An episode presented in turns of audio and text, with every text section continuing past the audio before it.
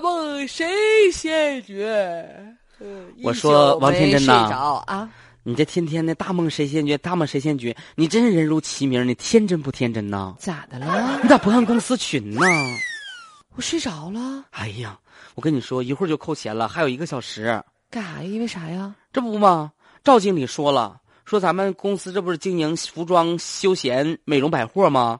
完了之后让大家都得转发朋友圈儿。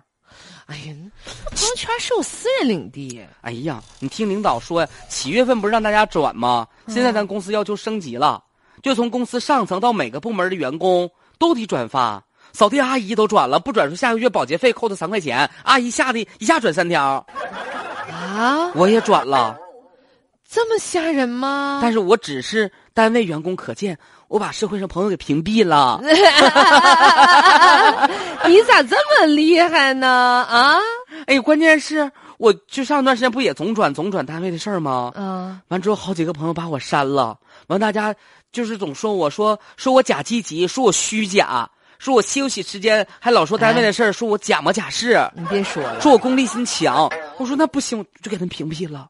嗯嗯，我跟你说，啊，这事儿真是这么回事儿，我就特别不喜欢在朋友圈里面刷屏的人儿，咔咔一天发个一两条还行。我看你手机，你说给我屏蔽了。哎，我你看没没没没啊，没有，没， 吓死我了，没有的事儿。啊你看看你， 啊咱这么说哈，嗯发个一两条吧，我也能理解。那为了单位做宣传，那咱也是应该干的，那啊可不可不能像有些那个地方啊，一发发让让转发十来条，那不是轰炸吗？对不对？是。咱公司这次上转发两条，哎呀，那就发，那发，那该发发，发两条。那你这咱是公司的人儿，咱得为这个事儿啊负责任，对不对？不是？我就问你，嗯那如果说是不扣钱，你发吗？